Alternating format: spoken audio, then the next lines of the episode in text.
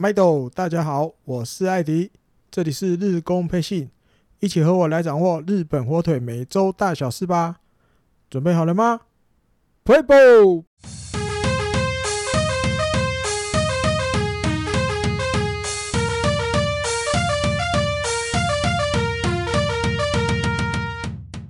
欢迎您再次收听第二十一集的日工配信。日本火腿进入休赛季之后。嗯，虽然比如没办法打季后赛，对？日本一也不能打，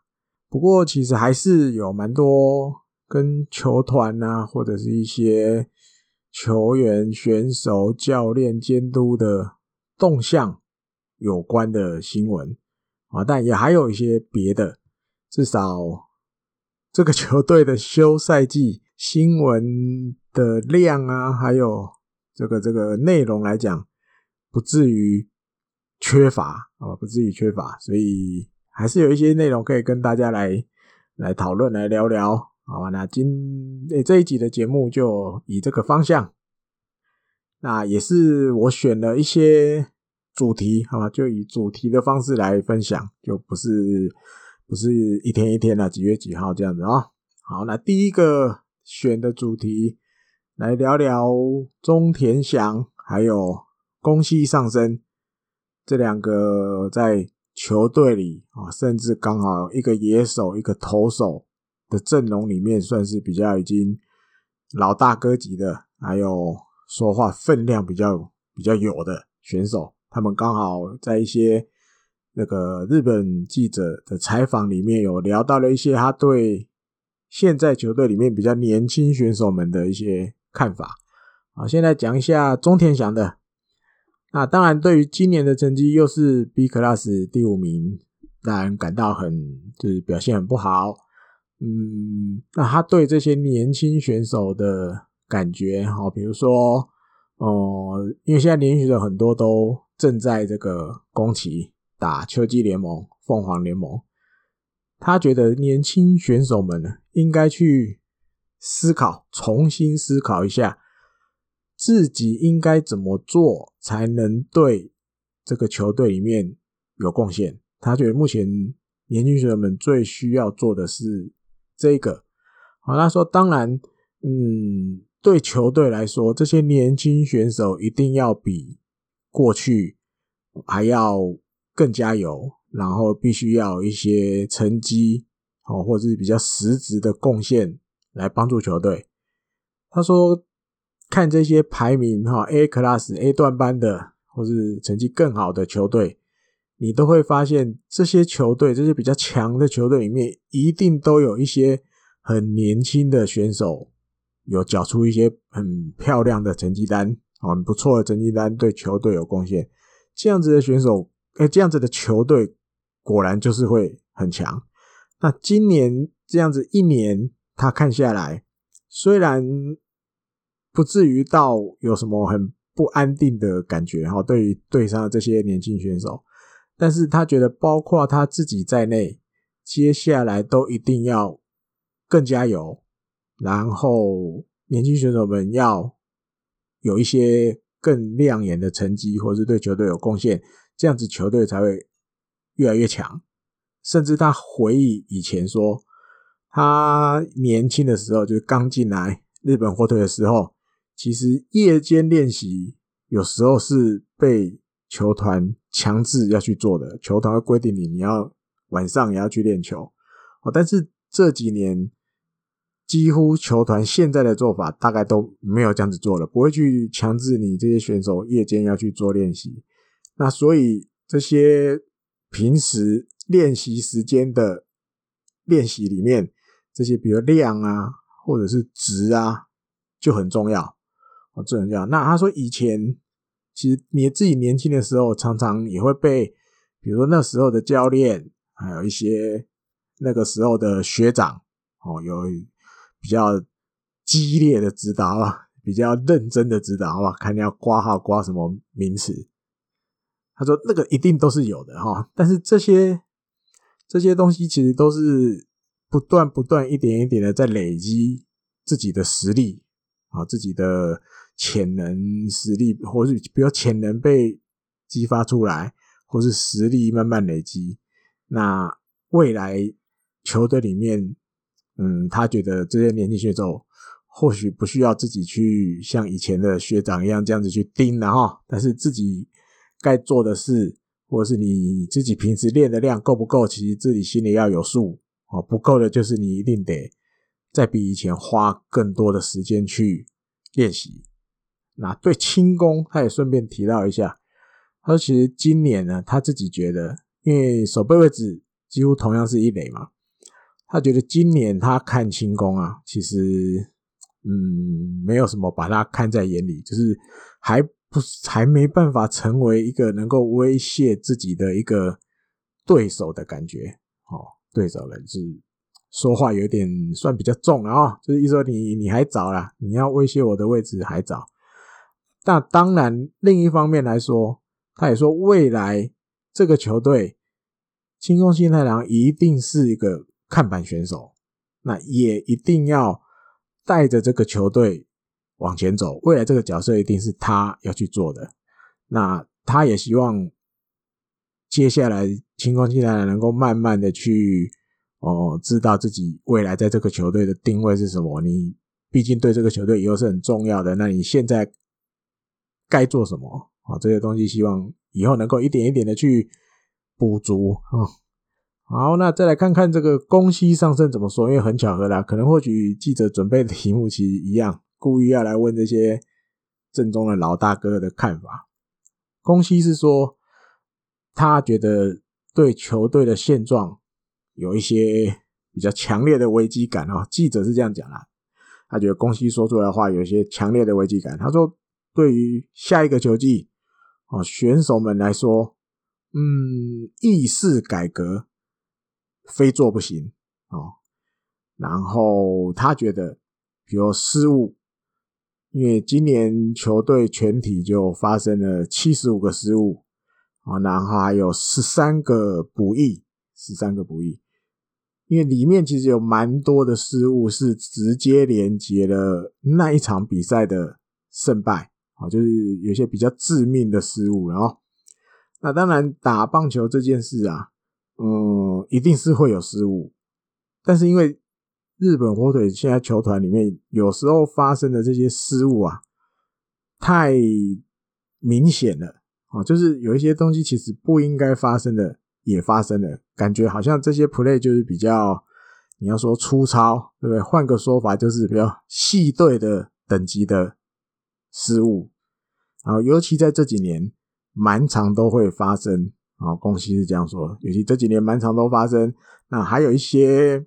他点出来的，比如说 sign play 哦，下战术的时候的 miss，还有一些跑垒上的 miss，就是有一些是数字上看不到的部分，这些攻守的失误也都有。那当然，他也说，对失误，如果你看中这件事情，有去好好的改进自己，那失误是会给你成长的，没有错。但是如果你一直犯同样的失误，他觉得这样就不是成长，没有办法成长哦，所以需要意识改革。但还有技术上也有，那他自己的意识上也有。那另外他还有提到，比如说，嗯，不管监督啊、教练啊，他们再怎么想破脑筋去思考，哦，选手呢自己怎么想？的才是最重要的。如果自己没有选手们没有跟着这个监督啊、教练的想法有 match，或是跟着一起走的话，其实根本也不会有什么作用哦，不会有什么作用。那包括但也包括他自己啊，选手的自觉必须要比以前更提升一个等次就对了。自己要选手们要更有自觉哦。那但提提到下一个球季，虽然今年球季不得不。就是去扛了守护神的这个角色，对他来讲稍微比较没有那么习惯了哈。但是下一个球季，嗯，应该说如果可以的话，宫西自己是觉得以这个球队来讲，不应该是需要他出面来扛守护神。如果有人才的话，有人可以用的话，应该是不需要用到他来当角色他也希望这些年轻选手有人可以跳出来啊，不管是可能石川直也，对不对？可能新的伊藤大海，但石川直也要等他伤好，然后伊藤大海，或者是有什么新的人哦，秋吉亮要表现更稳定一点之类的都可以。那如果可以朝这个方向去走的话，他才是觉得对这个球队最好的。啊，但如果万一明年还是得需要他当扛 close 的时候，他当然还是会毫不犹豫的接下这个重责大任啊，大概就是这样。这两位选其实有话算说的有点重，了哦，你而且刚好就在这个刚休赛季的期间就说了这些话。其实因为这段期间。基本上年轻选手们应该都还没有关机哈，比如去打凤凰联盟啊，或是有些年轻选手是留在二军球场在持续的自主练习。那这些东西都是为了明年的球季要有更好的表现。所以在这个节骨眼，这些老大哥们说这些话，其实有一些意涵的哈。当然会改革多少，这个有的东西我们不知道哦。会不会比如像重点想讲的？我以后以后这些学长会比较会去定这些年轻的学弟，还是基本上就还好？这我们有时候比较不看不到的一面哦，不知道会怎么样，大家就期待吧，期待这些年轻选手们一年一年的成长会有什么不同哦。好，你下一个主题来聊聊刚刚名字有出现过的石川直也。有他的消息，因为他去八月的时候去动了这个 Tommy John 嘛，右手肘内侧的副韧带再建的手术。那八月以来，其实都很努力的在复健，当然手肘的部分还没办法复健。不过在这个跑步啊、身体比如核心啊，还有这些下半身的重量训练啊，其实都没有少过啊，只是诶体重啊，从这个九十四公斤。掉了五公斤，变八十九公斤，稍微瘦了一点点哦。那但最近因为开刀完也有三个月左右了哦，这个一开始有稍微解禁手腕的训练，就是让他做一些伏地挺身啊，从伏地挺身开始。那报道也有说，从十一月二十一号、二十二号这这大概这时间附近哦，上半身的重量训练也准备。开始要开放了啊，要开放啦，做一些上半身的重量训练。那到 KG Ball 传球训练能够恢复的话，目前预计是要进入十二月，哦，可能快要放年假，十二月中下旬的时候，可能预计是那个时候，可能再让他恢复传接球的训练。嗯，年轻的哦，石川直也还年轻，球速也很快，但开了 Tommy John，我觉得就不要急了哦。决既然决定动手术了，就不要急，因为反正也还有时间，还有年轻，还有年轻，然后慢慢来，顺利养好伤恢复的话，closer 的机会，我觉得还是蛮高的哦，还是蛮高的，只要能身手不要掉太多的话哦。那不管怎么样，就算没有当 closer。在中继的战力，如果能够贡献，我觉得也蛮不错的哦。好，嗯，再来聊一下二军球场里面的一些情报啊，比如说守备的情报。这段期间，这个日本媒体有稍微刊登了一些啊，比如渡边亮啊，这个平沼祥太啊，他们利用秋季特守。哦，秋季训练的这段期间，特别加强自己的守备啊。怎么说呢？这个报道里面是这样讲，因为刚好提到，在今年日本火腿就是整季的团队失误有七十五次，所以秋天的这段期间，在二军球场练习的这些选手们，重点放在加强这个守备能力啊。比如说渡边亮、平沼，这没有意外的话，应该是明年。主要的二游搭档啊，这两个就特别来进行特守。那当然，这个超他们的就是金子成跟翻山玉志，然后这都是过去这个日本火腿球队里面守备能力很好的内野手。那现在这个都当了教练了，由他们两个好好伺候这两个未来二游的搭档。那当然，主要第一个就有比较强化，就是关于做双杀的这些 play 哈，做双杀 play，比如这个二垒传游击，或是游击要传二垒，然后再传接到了再传一垒，这个整个流程的完成，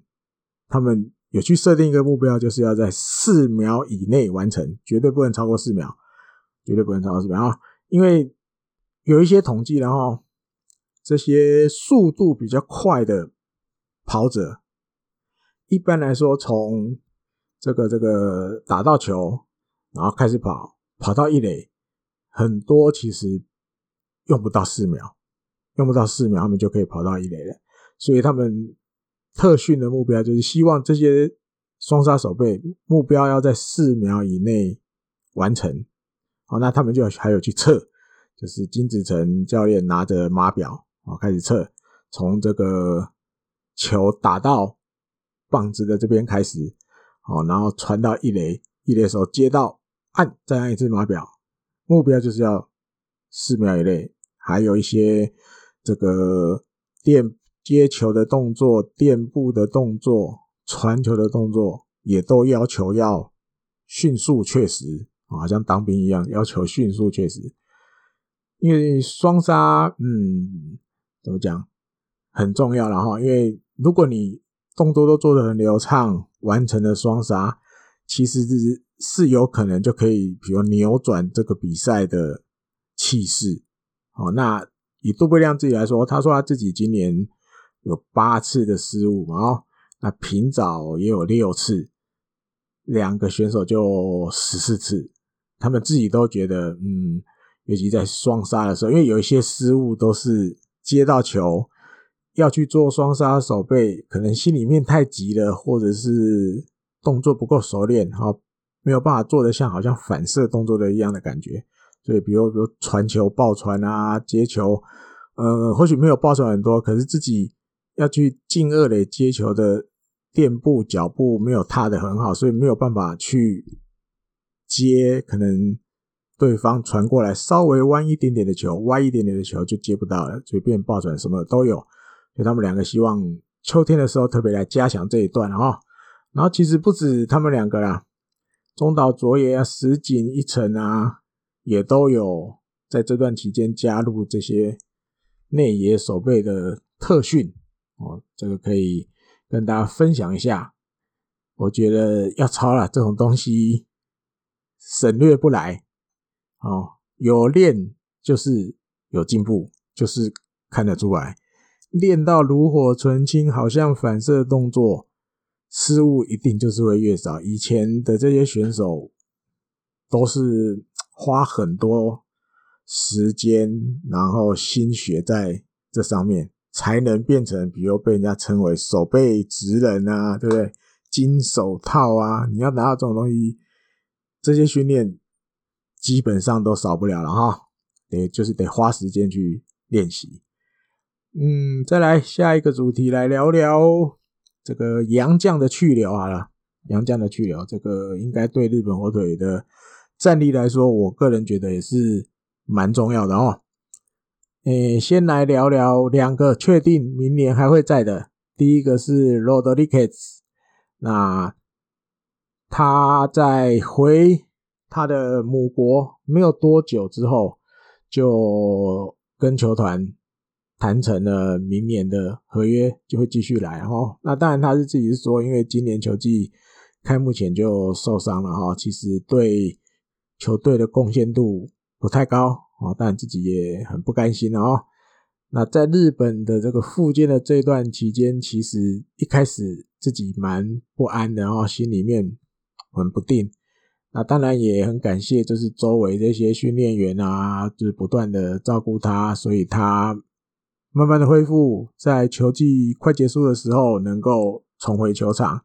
那也感谢明年球团还愿意给他机会，继续留在这个球队。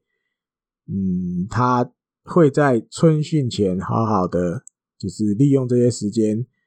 嗯，训练好自己，好准备好自己，那迎接明年的春训还有球季的到来，这样子哦。因为 B 罗其实一来。以以前也提过了啊，一来不贵啦，二来算很好用哦。你要先发，他也是有办法；要中继，他也就是表现的还算稳定哦，基本上还算稳定。那另外一个确定还会来的是这个 b a n h a g e n b a n h a g e n 这个也是今年蛮重要的投手战力，拿了八胜哦，而且球速很快。那天有看到一个日本网友的统计资料，就是好像是，比如这些投手先发的时候，平均球数最，就是一整场比赛一整场比赛下来，他们的投球数的速度最快的排行榜，第一名千鹤，哦，这毋庸置疑。我记得那个榜里面第二名就是 Van Hagen，哦，但以前也提过，就是。这种投手到了第九局，他有办法飙一五五、一五六，先发的投手真的不多了啊，真的不多。所以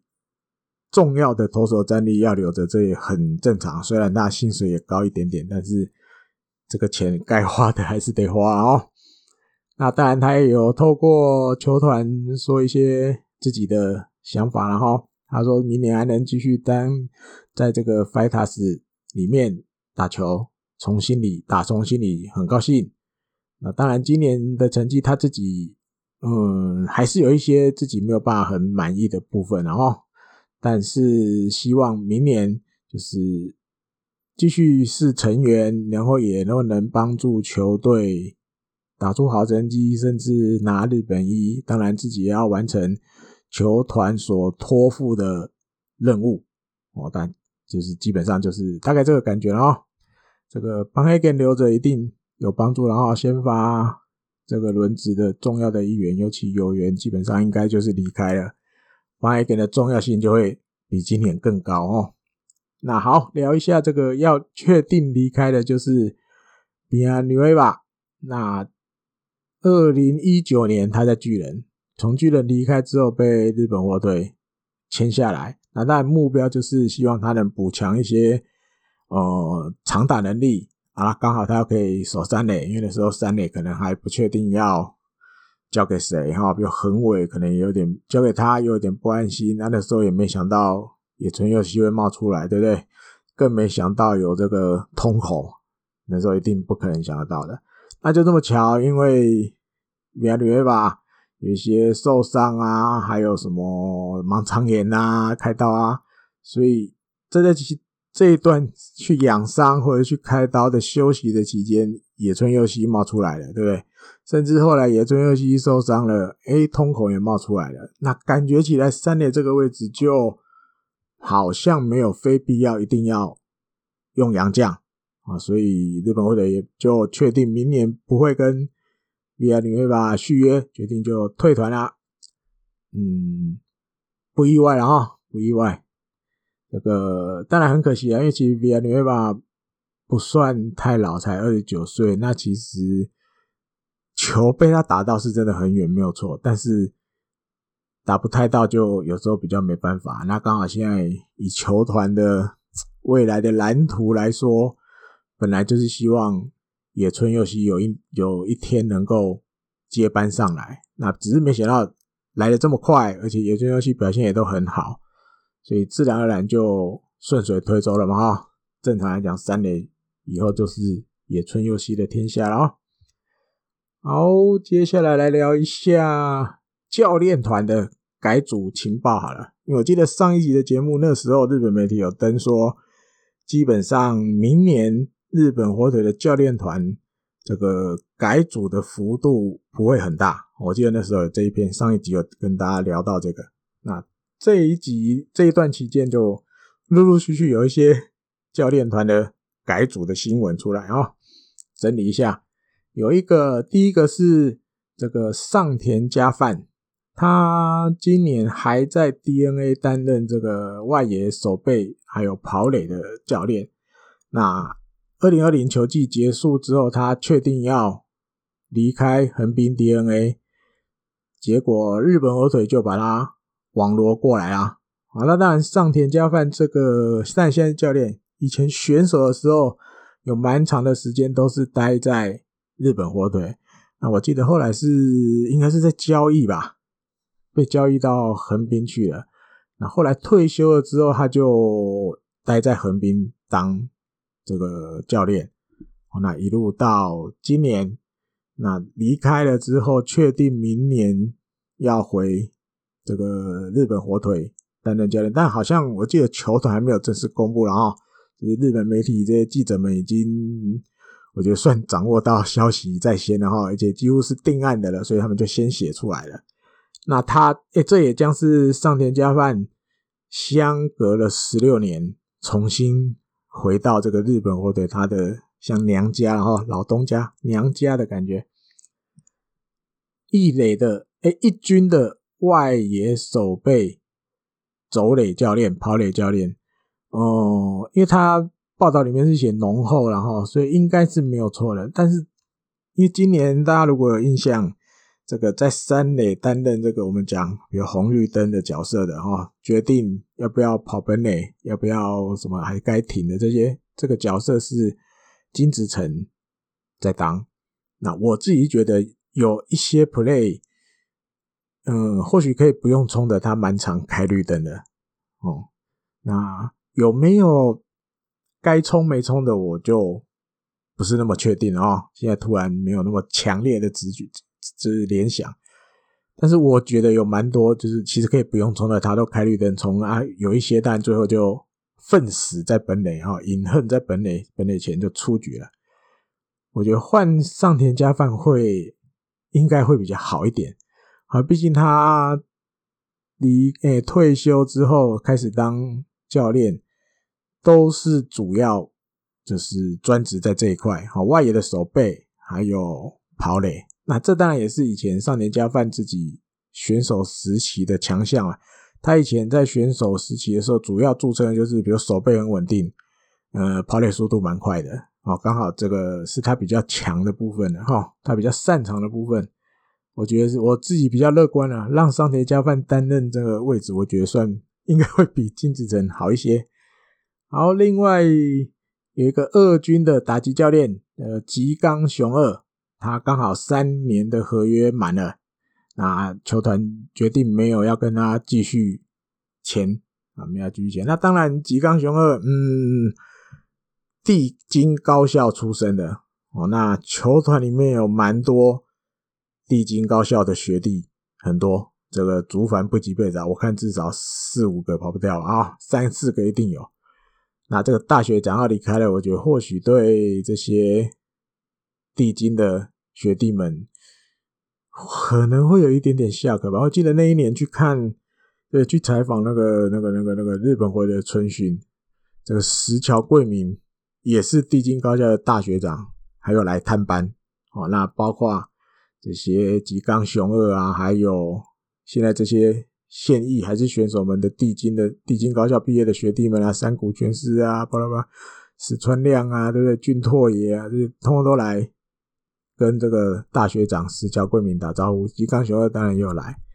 那但讲到石桥贵明，大家一定有印象的，就是他每年会有一些那个特别的，就是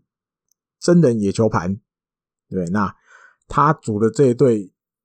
以前都很常会找吉冈雄二打第四棒，然后他还打拿铝棒啊，他拿铝棒打，所以他打全垒打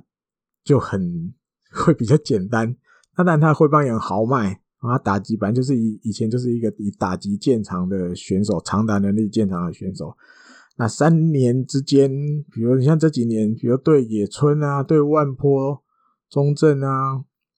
一定或多或少都有一些指导，然后对于这些怎么打长打或者打击上有什么的，嗯，他的观念传授给他们，让这些年轻选手去消化，然后。所以，但还目前还不知道明年二军的打击教练会换成谁哈。只是吉冈的离开哦，当然很难去说好或坏啊，因为毕竟他在二军而已啊。或许新的打击教练也可以给新年轻选手新的思维、建议、看法哦。所以稍微有一点点小小失落哈。毕竟这个球团里面帝京高校毕业的。的的的人还蛮多的，那这个学长要离开了，失落感有一点了哈，但我觉不见得是坏事啊。OK，再来聊聊，哦，这个就重要了。立山因素监督，这个确定了第十年要来执教日本火腿。啊，那当然，因为过去的这个礼拜期间，这个立山英树监督到了本社啊，就是日本火腿的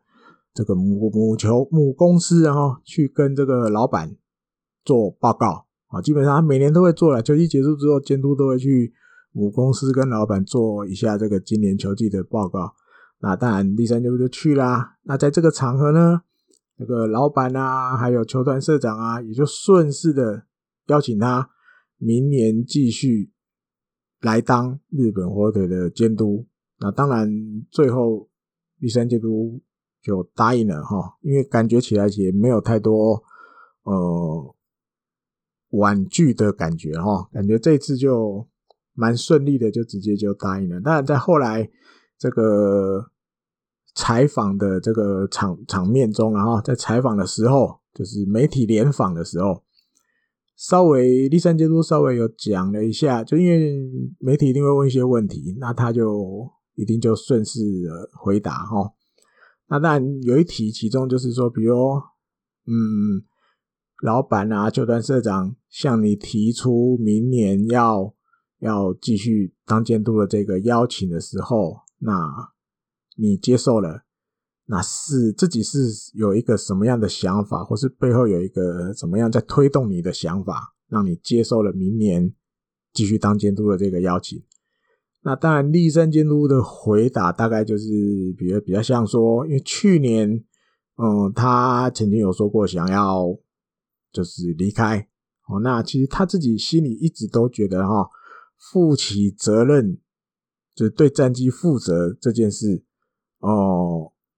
他自己是心里一直都觉得他应该要负起，哦，从去年就是这样的，当然包括今年。那今年的时候，他觉得自己，嗯，不管自己是决定要继续接，还是很坚持要不接，不管怎么样，他其实心这今年心里他没有。计划一开始就要这样子的态度去跟，就是两个上级这样子说了哈。那他自己是说，嗯，不管怎么说了哈，不管如果比如接了，说哦我愿意接，那当然自己就要哦很乐意的接受。那如果自己是决定要辞职，那也要在自己一个很。就是能够说服两位上级的情况下提出辞呈，那其实不管怎么样，他的选择绝对都不是去选一个比较轻松的那一个选项啊，他绝对不会做这件事情。那但记者也提到哦，比如，嗯，球团将主场移到北海道之后，第一次遇到连续两年都是 B 段班，那他有什么看法？那立山监督是说，因为如果嗯，因为这样子就要辞职，那当然很简单，但是自己应该也要去想一想，自己有哪里就是做的还不够的，所以会导致这样。当然对球团、对球迷都很抱歉。那大概说法大概就是这个感觉，然后就是虽然接受了，其实心里还是蛮。蛮自责的，觉得自己应该要负起一些责任，但他不是为了，比如说选一个轻松的选项就好的哦。那另外还有一些比较嗯关键的回答，然后就是日本媒体把它解读成哦，明年的立山监督应该会比今年更，比如更像魔鬼那种感觉，好，更像魔鬼，是因为他。在访问的回答里面有讲了一段，是这个内容大概是像说，他会，呃，比如说，会比以前更让选手说，比如选手比较不喜欢做的事，或者是比较不喜欢做的训练，他会不管，我要你去做这件事情，你就得去做，不会因为你不喜欢做这个训练，那我就好算了，那你就不要求你做这个，不会，就是对选手的自主性，他会。抓得更紧一点啊，不会像以前那么开放开明啊，自己要训练什么自己去加强，怎么怎么不会，我希望你做的事情，我就是希望你做。好，那不管如何，就是选手们，你就是要去达成哦，教练监督交给你的事，或是要求你的事，那把你自己最好的那个都表现出来，哦，或者是训练态度表现出来。就是有一点像，嗯，跟以前大家以往对立三监督印象里面，哈，好像比较温厚，比较不会那么凶的感觉。他要把这个感觉脱掉，哦，脱掉，他会变得更比以前更严厉，然后比以前更严厉。那其实我在看怎么讲日本网友的反应的时候。当然，日本网友也是有酸民嘛，对不？可能日本人就没酸民。我们当然也有酸民，日本一定也有酸民。日本的酸民也有说啊，这个公贼也不好，没有用了哦。因为日本酸民就说，去年也讲过类似的话，可是今年还是感觉一样嘛，也没有感觉变比较比较变魔鬼。所以我不知道，然后等着看，等着看明年第三季度是不是真的会比较变得像魔鬼。或者是比较会向媒体讲一些稍微重一点的话，哦，以前你听到他说比较重的话，大概过去这几年就是对两个人说过，一个是大谷翔平，另外一个是现在的青宫信太郎，他有说比较稍微重一点的话，其他的选手几乎没有说过，哦，他都不会，他大概责任不是扛下来，就是他不会去提这些，这是一个哈。那还有一个，因为接了第十年。我觉得大家或许会联想，嗯，就是为了要等着让稻叶笃纪接班哦这件事情。然后这几天我突然这样在想，因为大家都知道，二零二三年新球场就要开幕了，对。那明年如果顺利的话，是希望奥运能够举办，然后棒球项目打完，所以。这个稻叶笃纪最快也是奥运完，那等于是二零二二年的球季开始接。那我就自己想，嗯，好像哪里稍微有点怪怪的啊，不是那么自然，没有那么 smooth，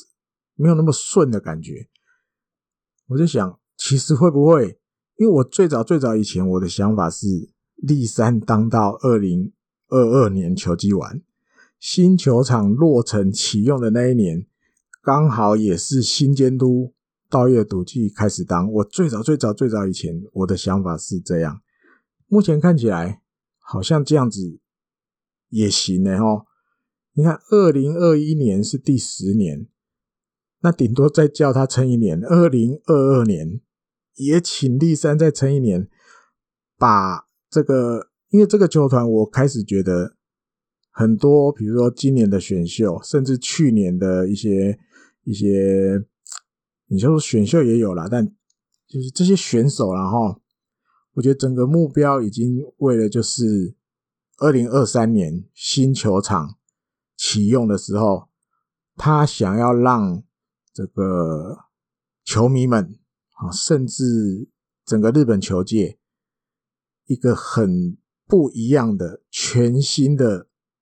Fighters 全新的日本火腿球团，然后比如说他那一年，你看野村也选进来，野村佑希选进来，万波中正选进来，感觉是要为了以后的中心打线。然后你看今年哇，选了三个稻产子，哦，有一个是第一指名动二投手，那还有一个左投，这目前评价也是可能不会花太久的时间就有可能可以在一军投球。那应该还有金川优马这个外野手。很多的动作感觉起来就是在为了二零二三年准备。那其实稻叶笃纪如果奥运完没有直接接这个日本火腿的监督，你让他在，因为他本来现在就是当 SCO，本来就是还是跟球团有关系。你让他观察一下，多利用二零二二年准备一下，二零二三年用一个全新的感觉，对不对？球场新的，监督换新的。甚至那个时候，很多主力选手也都成熟了哈，是这这一批比较新的选手要起来了。利用这个这个怎么讲？气势啊，你讲气势也好，或者是一个就是整个感觉，都是一个新的球队来新的球场开始重新打拼。我觉得话题性其实很高，因为这个球团 蛮多时候，我觉得很多思维都是把话题性放在最前面啊。因为如果你看二零二二年到月就接，二零二三年哇搬到新球场啊，这个新建筑的第二年，诶，那个感觉好像还好啊，好像还好。诶，全新的球场，全新的监督，好像话题比较好。我自己突然就 又把这个想法捞了回来，想了想了一想啊、哦，我自己又突然又有这种感觉，立山就撑个十一年，对啊，二零二三年再交给稻叶笃纪，十一这个数字也不错嘛，对不对？那那个大谷祥平的背号啊，达比修的背号好像也不错，看看了啊、哦，或许我只是自己脑补，不会像我想的这样子。拭目以待，然后还一两年嘛，不会很久啦，就会看到答案了。好，再来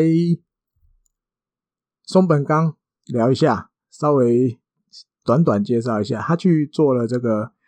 眼睛的雷射手术，要来把他的近视稍微恢复一下啊，因为他过去一直以来都是戴着这个隐形眼镜打球哦。那其实他自己有说啦，其实过去他其实视力。真的没有很好，大概就零点一的程度而已，哦，甚至还有乱视，所以一直以来打球都是得一定得戴这个隐形眼镜才有办法打，不然看得没有很清楚。那手术动完了之后，目前自己的视力，咦，有恢复到二点零，哇，算成功啊！因为其实这个手术其实也不是以现在的医学科技来讲，不是太难的手术，了啊所以恢复到二点零，看看会不会。对自己以后的表现有什么帮助？然后，因为毕竟视力，哦，对一个职棒选手来讲，应该讲某种程度还是蛮重要的哈。那当然，过去戴隐形眼镜的选手，老一辈的选手里面，大家比较印象，常在这个金 play、珍 play、珍贵的 play、少见的 play 里面看到，就是好玩的达川光男，以前广岛的有名的捕手，他戴隐形眼镜。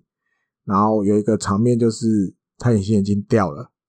然后就叫暂停，然后大家就看他，诶，在这个本垒附近开始找，哇，在这个茫茫的红土里、黑土里，要找隐形眼镜掉在哪里？哇，一个人找太慢了，后来主审也来帮忙找，好像教练也来帮忙找，然后大家在那边找，但是你找又不能随便乱找，脚步要小心，不然刚好踩到了就没了，就会眼镜就破掉，所以那个场面还有啊。那另外也有一说，然后但我没有证实是真的假的。山田哲人其实他的视力也不算很好哦，有一说是说他的右眼大概零点七，左眼大概零点四，可是呢，他是没有戴隐形眼镜就在打球的哦，但也有这种选手了哦，所以。各种选手都有，因为有基本上，因为日本那边，我记得以前我看过一个，你要说统计数字，但不是数字的一个统计，基本上蛮多日本人其实就会有近视，甚至有差不多到一半的程度的人都有近视，所以在这个职棒界，然后日本球界、职棒界，其实有近视的选手不少哦，只是有的可能会戴。这个隐形眼镜，那有的可能就不戴。我记得上原浩治有戴，而且他记得高中的时候就在戴了，一路戴戴戴戴戴戴到好像退休都有戴。所以有的选手戴，有的选手不戴，当然就是自己的那个决定了哈。我记得谷口雄也也有一点点近视，但是不是没有到松本刚那种程度到零点一的啊，他不大概多少？可是谷口雄也是那一种，呃，没有戴隐形眼镜就。一直都在场上打球的，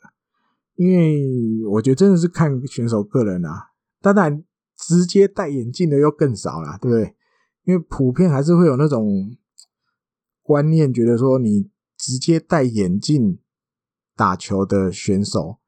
一来比较不方便，会阻碍你在场上的表现，尤其是野手们哦。所以你看，古田敦也这种，已经真的很。很难得一见的哈，尤其是捕手还戴眼镜的。那投手或许还好，因为投手你基本上就是负责投球，偶尔做一些手背补位的动作，所以比如说三井大介这个有有近视眼的，他就戴着眼镜投球，这都还 OK 了哦。所以跟大家分享一下松本刚全新的松本刚哈，至少眼睛感觉是新的。之后的表现好，再来我看看还有什么，嗯，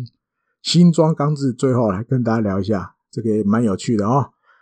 新庄刚志大家知道，他从去年吧就已经在一直在喊，一直在喊说他要复出，对不对？要参加今年的这个 tryout 测试会，他也准备了，真的，因为现在已经回国，我记得也有一两个月以上了哦，已经回到日本在准备了。那他本来在十一月十九号的时候，在自己的 IG。po 了一篇，他跟大家报告说，他为了要参加这个测试会啊，他已经做好了一套自己设计的，哇，有够下趴，好帅的一件一套这个球衣啊，到时候要在这个测试会上穿给大家看。我记得他有 po 过照片，真的很很很下趴的颜色哦，就是你那个思维就跟一般的球衣不一样，他那个比较像。啊，我不知道怎么形容啊。如果我找到这个图片的话，再跟大家分享。他说：“哇，他都设计好了，也都做好了，就等着十二月七号吧，对不对？测试会的那一天要来穿。哦哦，结果怎么样？你知道吗？结果这个主办这边，主办测试会这个单位就跟他说，NPB 这边就跟他说啊，很抱歉，哦我们的规定是哈，就是你要。”参加测试会啊，就是你不能想穿什么就穿什么，好，就是你没有，你不能穿你自己设计的这一套，你必须得穿你最后在日本职棒最后的那一个球团的衣服啊。当然，如果你是独联，因为有的一些选手是呃已经被战例外了，比如参加过一次没有被青睐。那他先去独联打球，然后但是他第二年还想要再来，那你就穿着你独联的那个那个球衣来。那因为新庄已经退休很久了嘛，二零我看二零零六年就退休了吧，已经退休很久了，他也不可能留着当年的那一套球衣，可立马扯不啊。好，可是规定是这样，对不对？他就一定得穿当年的那一套，而且不是现在日本火腿穿的这一套，他穿的应该要是那个。一样是不对称的设计，但是左肩这边是黑色的那一套的球衣，好，等于是现在这一套的上一任上一任前身就对，所以没办法，规定就是这样啊，好吧，他就只好去拜托美津浓，他就已经去拜托美津浓，而且他说他已经去量好了，美津浓要帮他重新做一套一号的。新装刚制穿的一号的当年的那一套日本火腿球衣，好啊，跟大家报告，他已经去美津浓量好 size 了。届时十二月七号的时候，他就会穿着这一件球衣出现在这个 tryout 的会场上。我我看这个话题就可能比他穿那件下趴的还要大哦，因为那套球衣哦，对很多。日本火腿的球迷来讲，就是一个满满的回忆，对，那当然对媒体来讲，穿下趴的当然也有话题，可是他重新穿上日本火腿的一号的那一套，我觉得那个感觉会更强烈，然后会比比穿他那个下趴的更强烈。大家就等待一下喽，十二月七号，因为那一天我记得已经有公布。tryout 是不会公开，因为以前 tryout 是会开放给球迷朋友进去看，但是今年可能就是因为这个这个这个这个肺炎的关系，然后今年不会公开。那当然媒体还是会进去啦，所以大家就等着看媒体的，比如说影片也好，报道就有照片嘛，照片也好，大家届时看到这个过往穿旧款的那套不对称的一号的球衣的风采吧，OK，好，那这一集的日工背信就跟大家聊到这边喽，嗯，下个礼拜再见，拜拜。